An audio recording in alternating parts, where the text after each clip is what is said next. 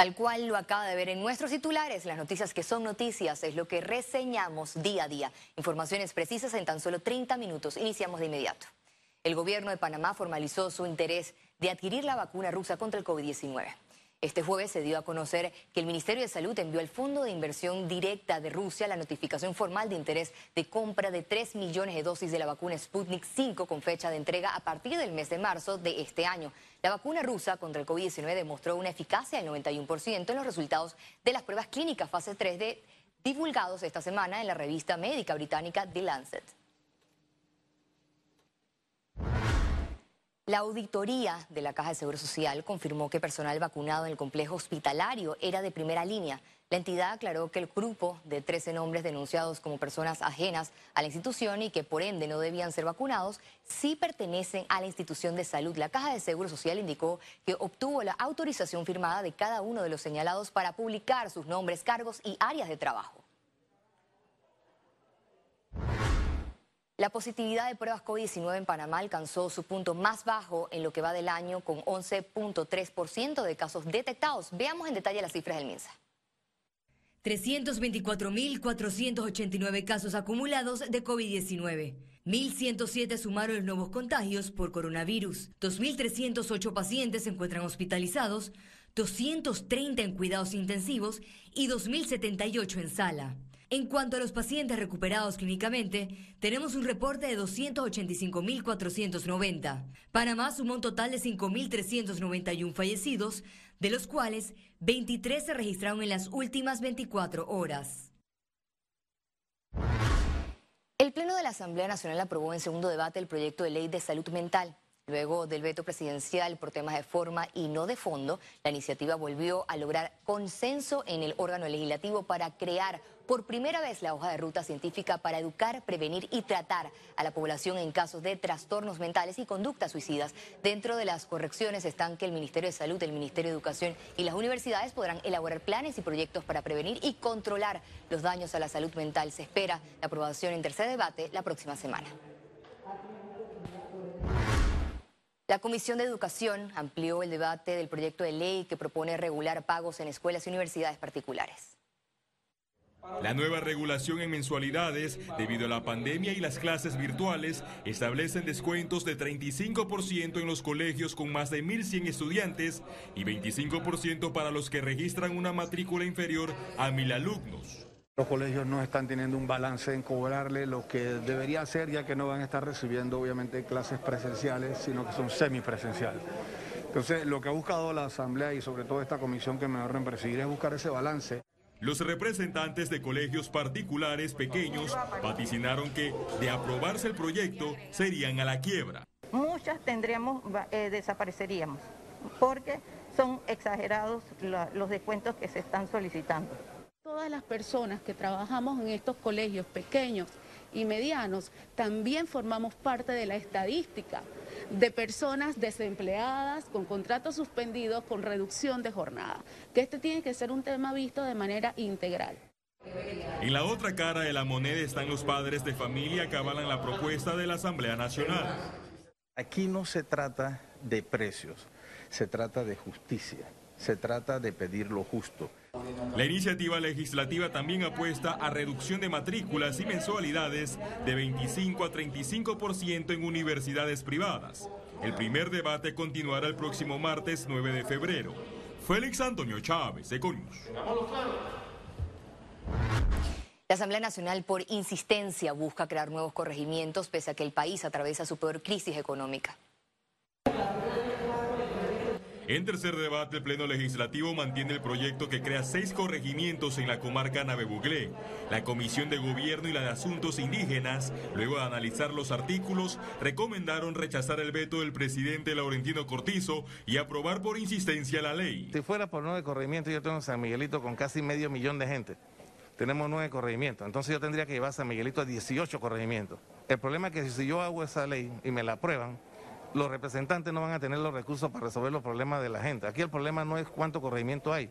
Aquí el problema es que las autoridades que ya existan le den los recursos para que puedan atender a la población. El mandatario no avaló el proyecto tras calificarlo de inconveniente, inexequible, con falta de requisitos esenciales y violatorio a la Constitución. Que no se utilicen esas juntas comunales nuevas para hacer campaña, para reelección, para tener eh, funcionarios o, o, que sean activistas o representantes que sean del partido gobernante. Esto es inaceptable y eso no debe suceder. Si se va a aprobar algo de esta magnitud, tiene que ser sumamente técnico y tiene que haber una necesidad, pero no para politiquería. La Comisión de Asuntos Indígenas maneja la tesis que esta iniciativa cumplió con más requisitos que el proyecto de nuevos corregimientos del diputado Benicio Robinson, ya sancionado por Cortizo. El tema del proyecto de ley del diputado Robinson generó un cierto descontento en la comunidad y en la ciudadanía por el tema presupuestario.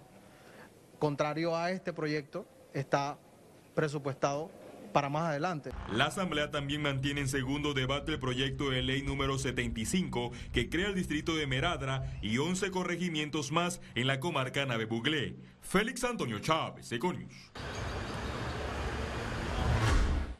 Educación, salud y agua son las tendencias que predominan en las más de 30.000 propuestas del Pacto Bicentenario. También anunciaron el lanzamiento de ciclos de webinars la próxima semana. Me complace muchísimo informar que el primer ciclo del webinar eh, será en la brecha de cerrar la brecha de inclusión eh, que tiene que ver con distintos grupos y distintos eh, grupos vulnerables en el país, pero en esta ocasión se va a concentrar en conocer para proponer identificando las brechas económicas de género en Panamá para un pacto inclusivo. Ese que será nuestra primera, nuestro primer web, webinar temático eh, será el próximo 9 de febrero. La Contraloría presentó este jueves detalles de la auditoría de contrato entre el Estado y la empresa Panama Ports Company. Esta auditoría, que cubrió el periodo de 16 de enero de 1997 al 30 de junio del 2020, reveló que cumplieron con las obligaciones básicas del contrato básico de concesión y sus adendas. La auditoría toma relevancia dado que en el 2022 vence el contrato de PPC y el Estado podría sentarse en una mesa de renegociación. Los ingresos, el texto de la letra de ese contrato es ley de la República. Hay que tener claro que puede que algunos abogados, algunas personas, incluso algunos políticos hagan ahora interpretaciones sobre las estrategias de gobierno que ellos harían o que los otros harían. Eso no nos toca a nosotros a la Contraloría. Nosotros nos limitamos al análisis técnico de lo que es la evaluación del cumplimiento del contrato. Lo que ha quedado claro es que, de acuerdo al texto del contrato, en los diferentes momentos han cumplido y hay razones para que cada gobierno haya hecho lo que hizo.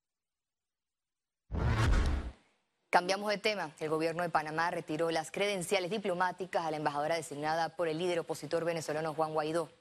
En una circular emitida este jueves por el Ministerio de Relaciones Exteriores se dio a conocer que el gobierno de Nito Cortizo envió la solicitud de devolución de credenciales a la embajadora Fabiola Zabarce el pasado 8 de enero, a pesar que el, que el 5 de enero la Cancillería emitió un comunicado renovando el compromiso con Juan Guaidó y los representantes de la Asamblea Nacional electa en el 2015. están haciendo las sanciones precisamente.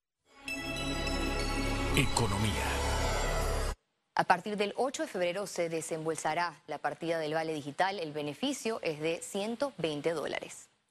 Según el calendario, la recarga del bono se realizará en la primera semana que comprende del 8 al 14 de febrero en Panamá Centro y Panamá Oeste, mientras que para el área del interior y la provincia de Colón será el 15 al 21 de febrero. La economía panameña cayó 10 mil millones de dólares en el 2020, reportó una economista. 10 mil millones de dólares. O sea, eso significa que nosotros para recuperar lo que estamos en el 2019 nos va a tomar años. Entonces, ¿qué debe hacer el Estado? Estamos hablando de hacer, por ejemplo, el, el tren a Chiriquí, 3 mil millones de dólares. ¿Por qué? Porque pone plata de aquí a Chiriquí en el interior, todo mundo trabajando, el que lleva la comida, el que lleva la gente, el que vende el cemento, el que vende los clavos. Entonces generas economía, entonces la gente va a sembrar más porque mira, esa gente quiere comida y la están trayendo a otro lado. O sea, generas una dinámica. Analistas señalan que el futuro laboral en Panamá cambió por el impacto del COVID-19. Le explicamos. Una encuesta de Manpower Group proyecta que de cada 100 trabajos que había al 31 de diciembre de 2020 en Panamá, se perderán 7 en este primer trimestre de 2021. es una situación, digamos, de contracción, pero que también nos deja la sensación de que parece que lo peor ya pasó, porque cuando lo comparamos con el trimestre anterior, eh, tenemos que ese trimestre teníamos una contracción de menos 18% de alguna manera hay una tendencia a estabilizarse dentro del mercado laboral. La construcción y la manufactura son los sectores que reportarán movimientos al alza y baja respectivamente. Todo lo que tiene que ver con inversión pública de infraestructura, entiéndase proyectos como la línea 3 del metro, la extensión de la línea 2, van a tener un impacto muy positivo en la contratación de personal.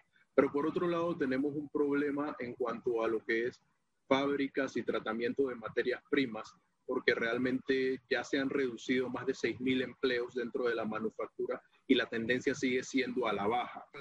Para el consultor René Quevedo, el futuro laboral en el país es incierto, por lo que se necesitan acciones prontas. Eh, a septiembre del año pasado se habían perdido 289 mil empleos, eh, que en una economía que genera 45 mil empleos por año significa que nos va a llevar por lo menos seis años recuperar los empleos que se perdieron en el 2020, aparte de generar empleo para la gente que se irá incorporando a eh, el mercado laboral en los próximos años.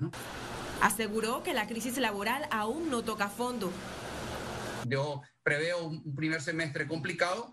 Eh, todavía eh, hay 180 mil, 200 mil contratos suspendidos con una sostenibilidad bastante complicada.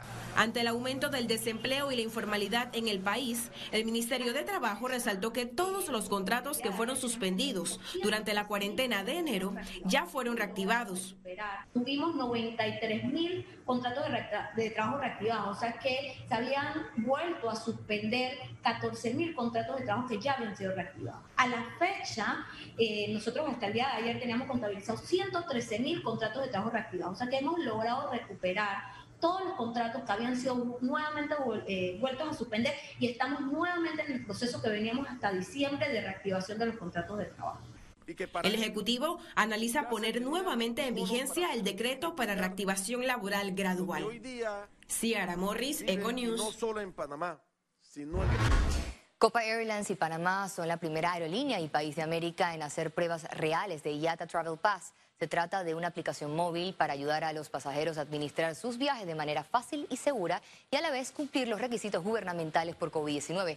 Con el IATA Travel Pass, los pasajeros de Copa Airlines podrán crear un pasaporte digital. Se espera que la fase de prueba inicial comience en marzo en vuelos selectos de Copa en el Aeropuerto Internacional de Tocumen. Conexión Financiera.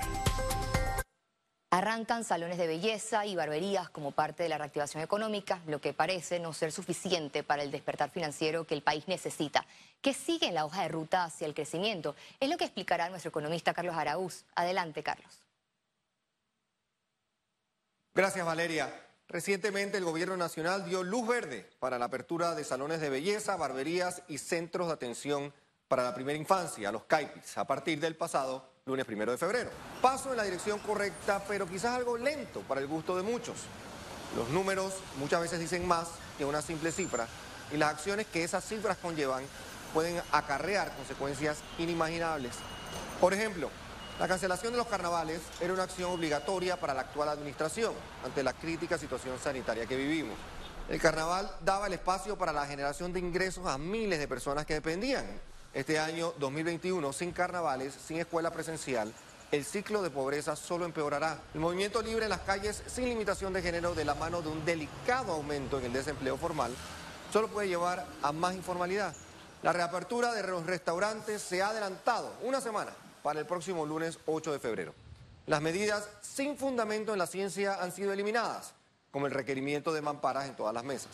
Las guerras que libran miles de empresarios todos los días contra el sentido común y la poca demanda siguen a la orden del día sin claridad en el futuro cercano. Sigamos practicando con vehemencia esas medidas de bioseguridad y sigamos librando la batalla contra el temible virus con dignidad con ganas y con deseos de rápidas recuperaciones financieras que permitan crecer como nos gusta, como necesitamos, para llegar a ser un país menos desigual. Vuelvo contigo, Valeria. Muchas gracias, Carlos. Importante tu análisis para comprender el panorama actual económico y la importancia de mantener la lucha contra el COVID-19. Y al regreso, internacionales. Y recuerde, si no tiene la oportunidad de vernos en pantalla, puede hacerlo en vivo desde su celular a través de una aplicación destinada a su comodidad. Es Cable Onda Go, solo descárguela y listo.